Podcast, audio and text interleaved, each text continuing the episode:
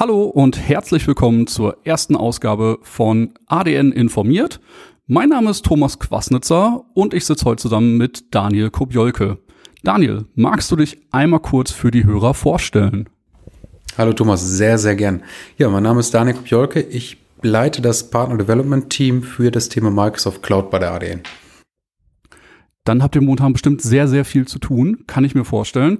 Ähm, für einige Kunden ist das ja noch relatives Neuland. Also auch wenn Microsoft schon sehr, sehr lange versucht, die Kunden zum Thema CSP zu bringen, sei es mit Office-Plänen oder ähnlichem, wie lange beschäftigst du dich schon mit dem Thema und wo siehst du momentan ja den Markt und die ADN im Bereich CSP? Also äh, im digitalen Zeitalter und so schnell wie alles geht, eigentlich schon eine Ewigkeit. Ähm, ich habe Ende 2011 damit angefangen, im Microsoft Partner Channel zu arbeiten, ähm, habe da die Umstellung von damals BPOS auf Office 365 noch miterlebt und ja, seitdem unterstütze ich im Grunde genommen Microsoft Partner dabei, ihren Weg in die Microsoft Cloud zu finden und dort auch dem ein oder anderen Stolperstein so ein bisschen aus dem Weg zu gehen. Stolpersteine. Da sagst du ein schönes Thema. Ähm, viele sind ja auch heutzutage noch im Open-Bereich unterwegs oder kaufen ihre Lizenzen über Spla, weil sie halt feste Investitionen in Hardware getätigt haben. Ähm, wie würdest du den Partnern empfehlen, dass CSP trotzdem etwas ist, über das sie nachdenken sollten? Ja, grundsätzlich ändert sich da erstmal vom Vermittler jetzt beispielsweise im Open-Programm. Da vermittle ich ja als Microsoft-Partner zwischen ähm, Microsoft Irland und dem Kunden Lizenzen. Ähm, ja, ändere ich mich so ein bisschen zu dem Service-Provider. Also das Cloud Solution Provider Programm von Microsoft ist so aufgesetzt, dass der Partner immer zentraler Ansprechpartner für den Kunden ist und auch sozusagen Lizenzlieferant ist, die er dann beispielsweise über die Distribution bezieht. Hinter diesem Cloud Solution Provider Programm, wie man es schon im Namen vielleicht erkennen kann, liegen die Cloud-Produkte von Microsoft, sprich Office 365, Microsoft 365 und natürlich auch alle Services, die dort auf der Azure-Plattform laufen. Ja, also eigentlich komplett gleiches Portfolio, teilweise noch ein bisschen tiefer reingehend. Nur, wie du schon sagst, man verkauft halt nicht mehr nur die Lizenz, sondern eben ja seine eigene Dienstleistung noch zusätzlich. Sehr spannendes Thema. Äh, wir rollen das Ganze aber mal ein bisschen vom Start auf. Äh, zum Thema CSP. Was ist CSP und welche Punkte muss man da beachten? Äh, wir fangen vielleicht mal mit dem Grundsätzlichen an, was jeder Endkunde benötigt nämlich einen Tenant, in dem er arbeiten kann. Was könntest du dazu erzählen? Ja, das ist, ist auch wieder ein, ein Microsoft-Bericht, ist äh, Microsoft ähm, äh, das halt diesen, diesen Account beschreibt, den jeder Kunde hat. Das heißt, ähm, grundsätzlich wird dort für einen Kunden in dem Microsoft Rechenzentrum eine Instanz geschalten, in dem dann der Partner über dieses CSP-Programm Lizenzen reinlegen kann oder halt Dienste auf der Azure-Plattform bucht, die diesem Account zugeordnet sind. Und das nennt Microsoft Tenant. Also wenn man da irgendwo mal in der Dokumentation unterwegs ist oder so im Tagesgeschäft mit anderen Partnern spricht oder auch mit der Distribution, ähm, wird einem das Wort recht häufig entgegenkommen. Ähm, das ist im Grunde genommen immer wieder dieser eine Account und den bezeichnen wir als Tenant. Okay, parallel dazu auch ein Wort, das man häufig hört, äh, die Subscription. Für welche Bereiche wäre das dann die treffende Beschreibung?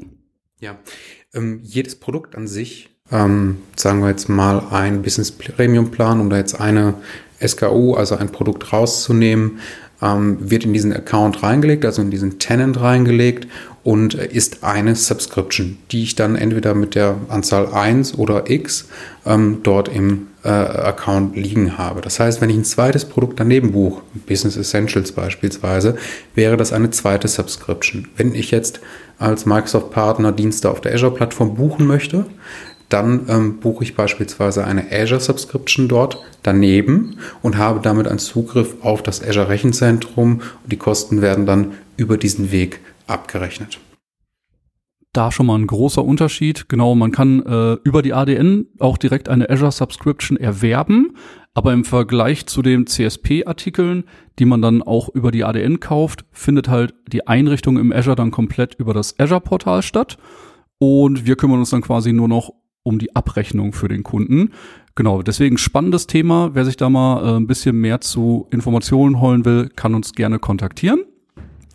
Des Weiteren äh, das Vertragsgebiet. Wo siehst du das positioniert? Also für wen, äh, für welche Kunden, Fachhändler ist es geeignet? Mhm.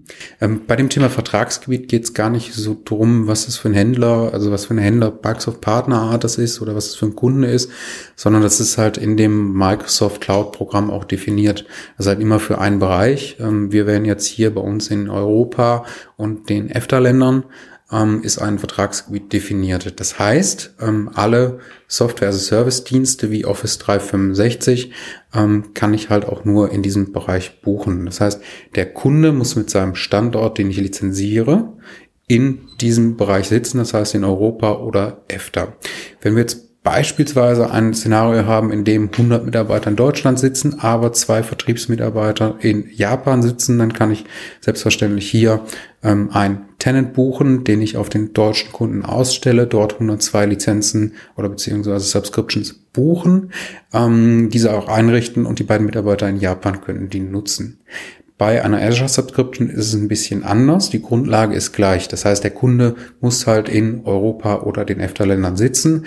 Aber ich habe selbstverständlich dort auch die Möglichkeit, auf andere Rechenzentren zuzugreifen. Das heißt, ich kann beispielsweise auch Server in den USA buchen und dort äh, entsprechend für den Kunden die Szenarien aufbauen sehr spannend. Damit kann man ja quasi sein ja, Einzugsgebiet auch ein bisschen erweitern. Man ist äh, nicht mehr darauf angewiesen, nur in Deutschland zu verkaufen, sondern kann ganz easy auch Kunden in Frankreich bedienen oder ähnliches. Spannendes Thema.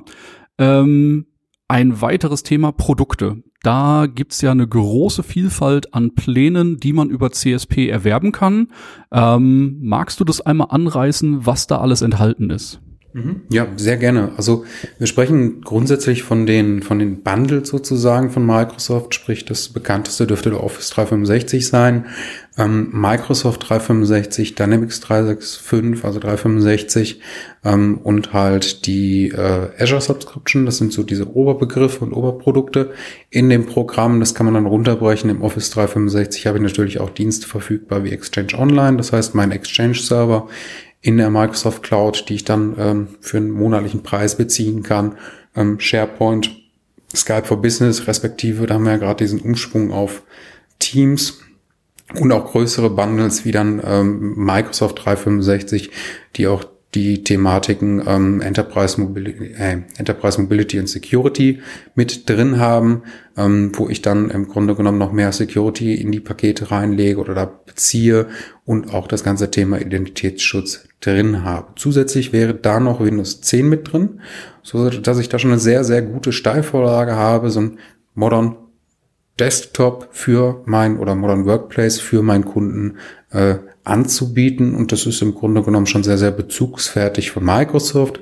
Ähm, den Microsoft-Partnern würde ich einfach dazu raten, nicht nur einfach diese Lizenz- oder Subscription-Transaktion durchzuführen, sondern auch ähm, dort ein Managed Service-Angebot aufzubauen. Das kann beispielsweise sein, dass ich dort das Bronze, Silber, Gold ähm, Produkt anbiete, ähm, dort das Ganze sozusagen äh, ähm, final mit der Betreuung, Einrichtung und, und auch möglicherweise der Schulung drin habe und auch ähm, einzelne Themen aus dem CSP-Programm nutze, wie diese komplette Flexibilität. Denn ähm, die äh, nutzerbasierten Lizenzen, wie beispielsweise Office 365, das ist auch das ganz Spezielles in diesem Lizenzprogramm, kann ich jederzeit ähm, anpassen, reduzieren, also rauf, raufsetzen, ähm, runtersetzen und bekomme dann bei der ADN eine tagesgenaue Abrechnung. Das heißt, ähm, ich habe da eine sehr, sehr schöne Vorlage, ähm, mein eigenes Geschäftsmodell zu bauen. Ähm, bei den Azure-Diensten, also alles, was hinter einer Azure Subscription auf der Plattform passiert, ähm, da werden die Dienste nachträglich berechnet bei den ähm, nutzerbasierten Lizenzen wie Office 365 oder Microsoft 365 ist das Ganze im Voraus, so dass ich halt heute beispielsweise zehn ähm, Produkte erwerbe, ähm, nach einem halben Monat wieder fünf reduziere oder fünf dazu erwerbe und das Ganze, diese Veränderung, sehe ich dann auf der nächsten Abrechnung. Sehr schön. Was da auch ein spannendes Thema ist, äh, das hatte ich auch schon mit ein paar Kunden, hat man trotz des Abo-Modells die Möglichkeit, das Ganze auch jährlich zu berechnen. Und ja, die Möglichkeit bietet die ADN an. Sie würden dann quasi im Folgemonat äh, direkt die komplette Jahressumme in Rechnung gestellt bekommen. äh, verbieten dadurch aber nichts an der Flexibilität. Aber wenn Ihr Endkunde sagt, ich möchte jetzt mein Budget äh, raushauen, dann können Sie ihm das schon mal alles in Rechnung stellen. Und wenn sich irgendwelche Änderungen ergeben sollten, haben Sie immer noch die Möglichkeit, Lizenzen äh, zu stornieren und bekommen diese natürlich dann auch anteilig tagesgenau wieder gut geschrieben. Auf jeden Fall eine sehr spannende Lösung. Thema Mindestanforderungen. Was möchtest du dazu sagen? Ja, das ist eigentlich gar nicht so viel. Ähm, da muss man einfach nur ein ähm, Microsoft äh, Partner Network Member sein. Das heißt, im Microsoft Partner Network ein äh, registrierter äh, Partner der Firma Microsoft sein. Dann erhält man gleichzeitig eine Microsoft Partner ID. Das ist im Grunde genommen eine äh, Identifikationsnummer. Und ähm, zusätzlich müsste ich einen ähm, Vertrag zeichnen mit der Distribution, also der ADN, in dem Vertrag stehen im Wesentlichen zwei Dinge drin. Einmal die kaufmännische Beziehung, also wer zahlt an wen eine Rechnung und was passiert beispielsweise, wenn eine Rechnung nicht gezahlt wird.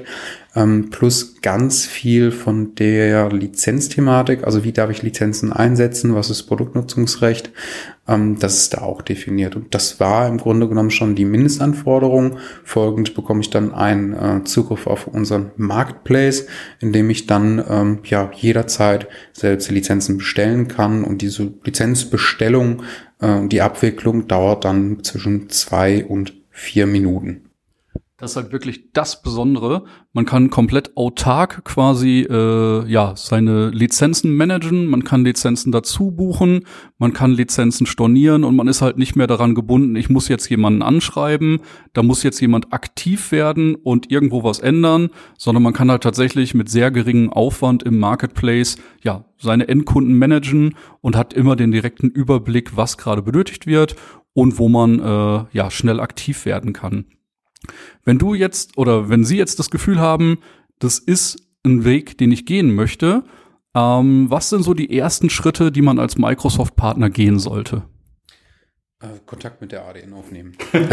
das ist, das ist, glaube ich, das ist, glaube ich, ähm, das ist natürlich ein bisschen so dieses, äh, dieser, diese Standardantwort, aber wo wir halt extrem gut sind, auch mit der Erfahrung, die wir jetzt in den letzten drei Jahren mit dem ähm, Programm äh, gesammelt haben, wir sind sozusagen ein Navigationssystem für Microsoft-Partner, die in dem Bereich ähm, wachsen wollen, auch ihr Geschäft ausbauen wollen und aufbauen wollen. Ähm, wir können nämlich mit dem Partner gemeinsam genau äh, bestimmen, wo er gerade in dieser Transformation steht ähm, so ein bisschen mit ihm auch abklopfen, wo soll es strategisch hingehen, was sind seine Ziele, was haben wir noch im Grunde genommen an Perspektiven, die wir dazulegen können und ähm, dann mit ihm wirklich einen Fahrplan ausbauen. Also sei es äh, Sales-Schulung, sei es technische Schulung, sei es eine Microsoft-Kompetenz äh, erwerben, um mehr Incentives von Microsoft zu erhalten ähm, und halt alles, was gerade so an aktuellen Themen draußen ist, ähm, was funktioniert und was manchmal auch nicht funktioniert. Das ist, glaube ich, auch eine ganz große Stärke, die oft auf so Webseiten von uns unter den Tisch gefallen äh, lassen wird.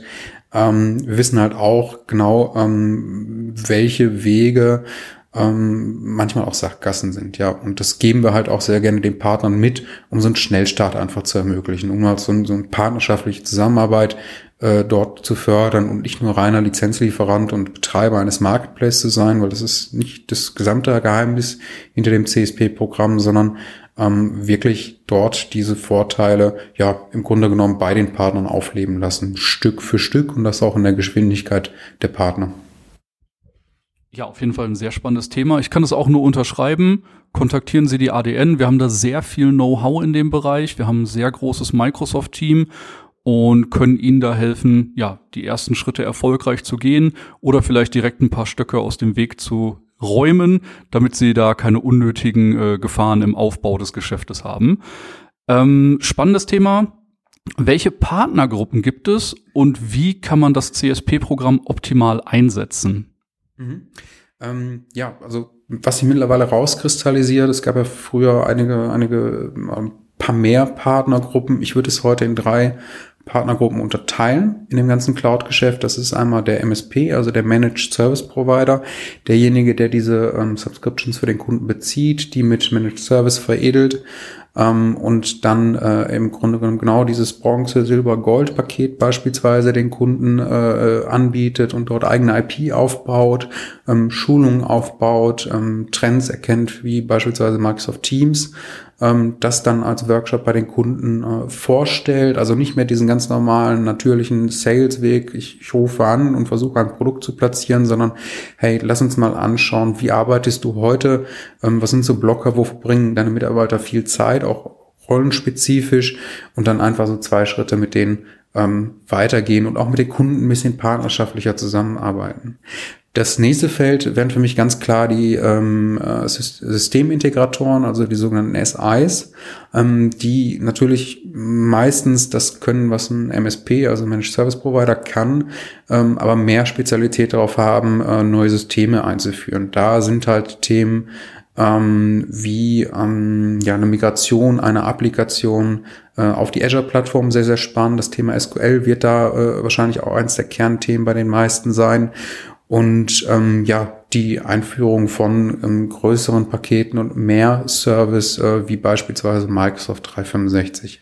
Die dritte Kategorie ist im Grunde genommen auch eine Kategorie, die sehr, sehr spannend ist äh, in, in der Zusammenarbeit mit Microsoft. Das sind die ähm, ISVs, also die Partner, die äh, eigene Lösungen bauen, zusammen mit Microsoft-Technologie, auch sehr häufig SQL, ähm, die das Ganze aber bisher on-premise machen und auch in Szenarien machen, dass es halt bei jedem Kunden ausgerollt wird, also einzeln äh, ausgerollt wird oder im Modell des Hostings zentralisiert ausgerollt wird, aber die eigentlich mehr den Fokus darauf haben, diese Anwendung zu entwickeln und dort äh, mit dem Kunden zusammenzuarbeiten und da so ein bisschen Wandel reinzubringen und deren Fokus ist es auch nicht ist, das Ganze zu betreiben. Oder früher war es der Fokus, es zu betreiben, aber heute mit diesem Cloud-Shift, also alles, was dann auf der Azure-Plattform läuft, was man dann auf den einzelnen Ebenen SaaS, PaaS und IaaS nutzt, ähm, dort ganz einfach viel, viel smarter einzusetzen und ähm, ja, mehr Fokus auf dieses Kerngeschäft äh, zu setzen.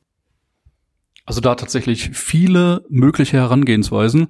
Äh, ich glaube, gerade das Thema ISV ist für einige sehr spannend, weil es äh, viele ja, Facetten bietet, was man da alles abbilden kann. Ähm, aber generell merkst du schon, äh, es hat ein Wandel auch schon äh, ja im Markt stattgefunden. Ich meine, ist halt nicht mehr der einfache Lizenzverkäufer, sondern äh, man muss jetzt ein bisschen mehr investieren. Und das Ganze, ja, ist so ein bisschen weg vom Vermittler und hin zum Lösungsanbieter. Hast du da irgendwie so ein paar Sachen, die du den Kunden vielleicht mit an die Hand geben kannst, also unseren Partnern in dem Fall, dass sie den Weg eben nicht scheuen, auch wenn er vielleicht äh, ein bisschen aufwendiger ist. Ja, auf jeden Fall. Das Einfachste ist, es lohnt sich monetär. Denn ähm, grundsätzlich kann man sagen, das Office 365 oder ich springe jetzt schon mal einen Schritt weiter, weil da sind wir aktuell im Jahr 2019. Microsoft 365 ist ein Framework für Dienstleistungen. Und wenn man sich mit, mit vielen, vielen Partnern, also ich habe mich jetzt seit Ende 2011 mit extrem vielen Partnern in Deutschland äh, unterhalten, äh, wenn man mit denen spricht, wo liegt der Fokus, wo verdient ihr tatsächlich Geld, dann sind es halt die Dienstleistungen und Managed Services. Das heißt, das kann ich da sehr, sehr gut ähm, und einfach ausbauen. Was glaube ich ist der Punkt, ähm, damit zu starten. Ähm, es ist, glaube ich, ganz gut, dass man sich einen Partner wie die ADN sucht, die da eine so sehr große Erfahrung hat, die auch immer verlängerte Werkbank ist. Das heißt, wenn man da irgendwo mit dem Wissen am Ende ist für dieses breite Spektrum, dass man da jemand mit reinnehmen kann, ähm, aber den besten Tipp, den ich mitgeben kann, ist äh, ja einfach machen. Also man muss diesen ersten Schritt dort reingehen. Ähm, das am besten auch mit Online-Service wie Exchange Online, was im Grunde genommen sehr, sehr selbsterklärend ist, was ich dann auch über meine Kundenbasis sehr einfach skalieren kann, dass ich halt da keinen kompletten äh, Exchange-Workload mehr äh, betreibe, sicher und, und, und aufbaue und auch am Leben halte, sondern das Ganze Richtung Exchange Online auslager und dann sukzessive auch mit dem, mit dem Kunden ähm, diese Reise gehen, ja, und dann möglicherweise auch nicht mehr ähm, ja, den Bauchladen vor mir habe, wo ich halt alles in der Breite anbiete, sondern ähm, gerade bei den Cloud-Services so einen Schritt nach dem anderen gehen und diese Erfahrung einfach mitnehmen und das wieder über das Portfolio streuen. Ähm, und immer wenn da ein Punkt ist, an dem ich halt keine Kapazität habe oder meine, meine Leute einfach nicht ausgebildet sind, dann halt wieder den Partner ansprechen wie die ADN, ähm, dort auch die passende Ausbildung zu suchen und auch den passenden Pfad auszusuchen, ja.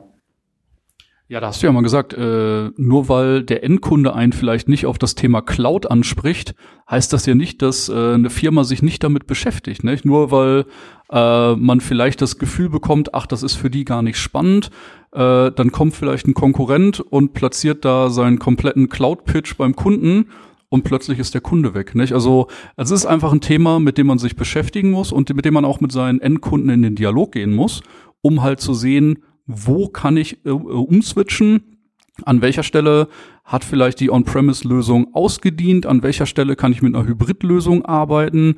Also tatsächlich viele Ansätze, um da auch mit seinen Endkunden ins Gespräch zu kommen. Eine Sache, äh, auf die ich jetzt gerne noch eingehen würde, ähm, kommt ein bisschen auf eine Sache zu, die wir gerade schon mal hatten. Äh, das Thema Multimandantenlösung. Wie kann man so etwas im CSP abbilden? Mhm. Ähm, wie wir es eingangs schon gesagt haben, sind ähm, beispielsweise die SaaS-Dienste wie Office 365 immer gebunden an einen Tenant. Und diesen Tenant stelle ich auf einen Kunden aus. Nun ähm, haben wir ja in der äh, IT auch schon den Prozess ähm, beobachtet, dass halt viele ähm, Kundenszenarien dann von dem Hosting-Programm, also dem SPLA-Programm von Microsoft ein bisschen konsolidiert worden sind. Ja, also ich betreibe nicht mehr bei zehn Kunden jeweils einen Exchange, sondern ich baue über das SPLA-Programm einen Exchange-Server bei mir im Rechenzentrum auf oder baue das und investiere da ähm, und, und verteile dann äh, diese Leistung und kann auch Leistungsspitzen abfedern und habe dann auch nicht so viel Pflege und Wartung. Ähm, das Ganze ist halt auch im CSP-Programm möglich mit den Cloud-Services von Microsoft.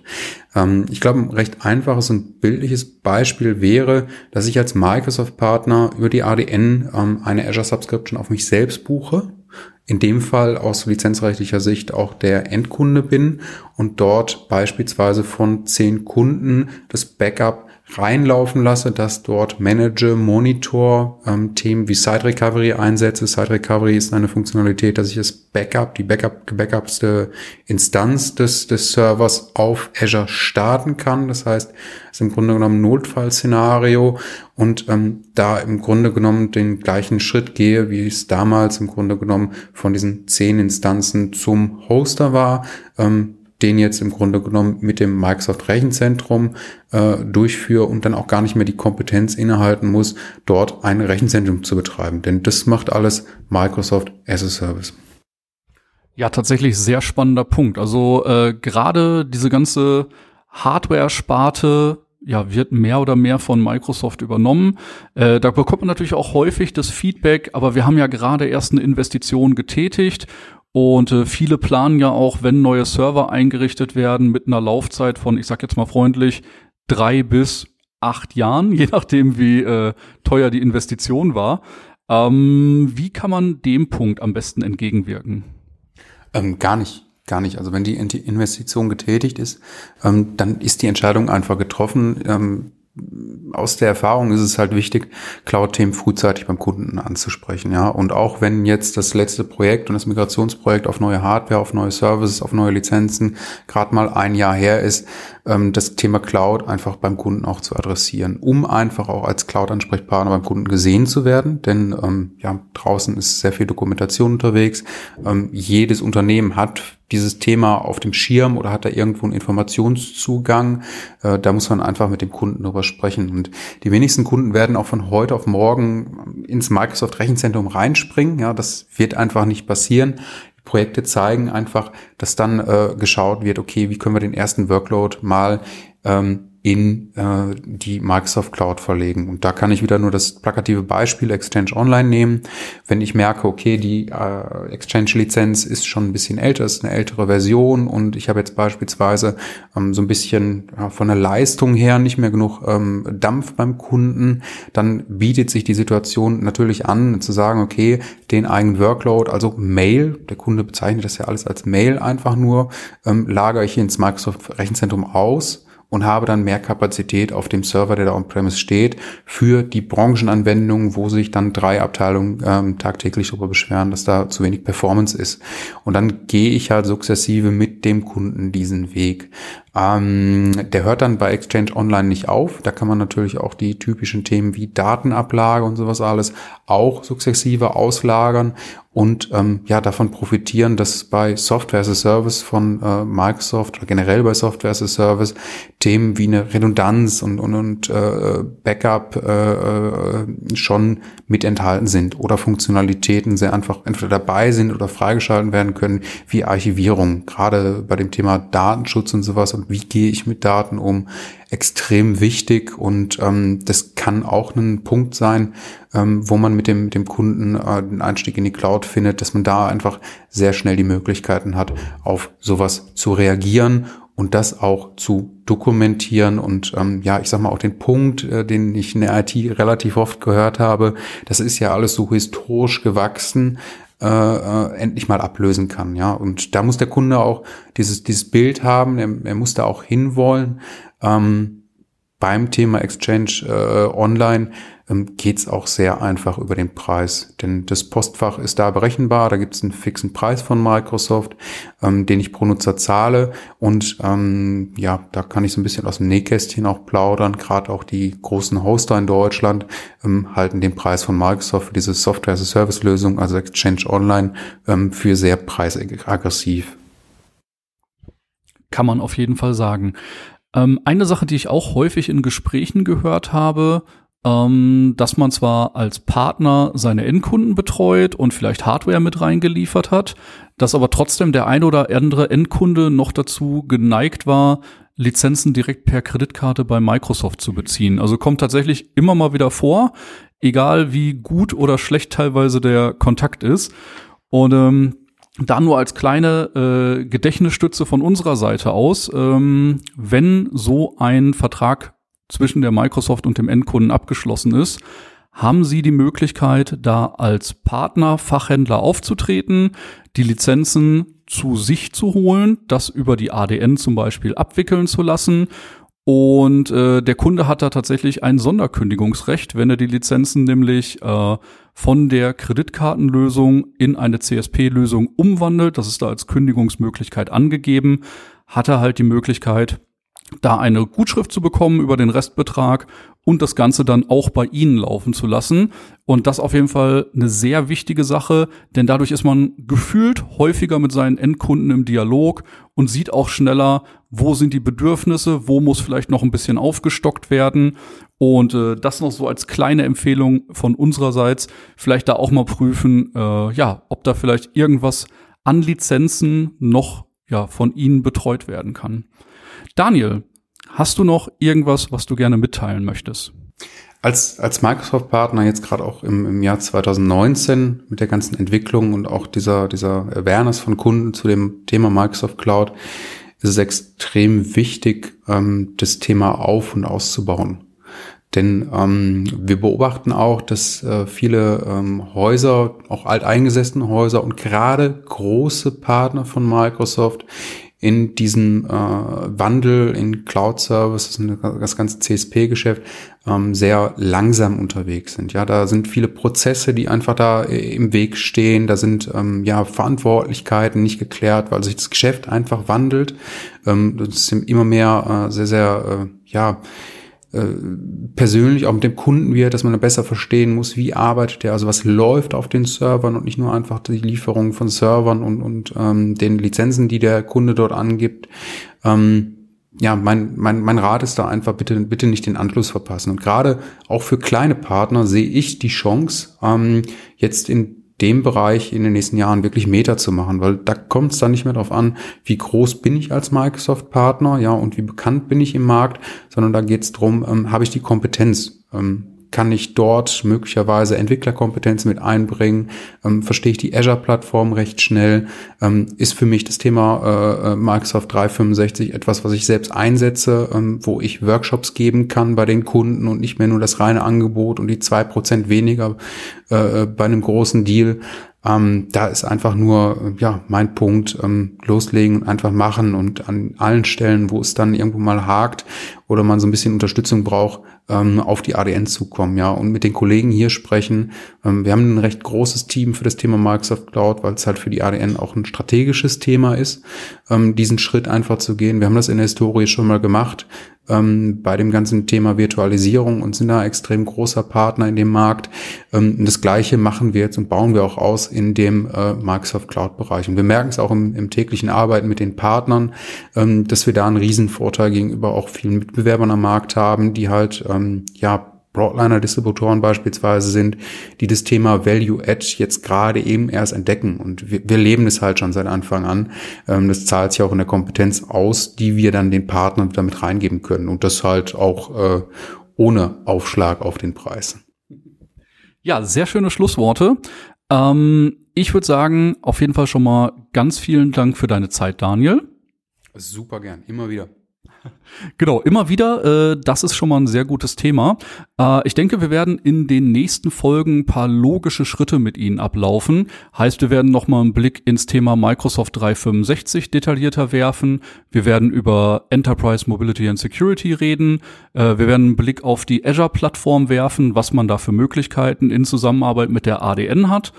Und wir haben auch schon äh, zwischendurch anklingen lassen, wir haben äh, ein sehr großes Schulungsangebot.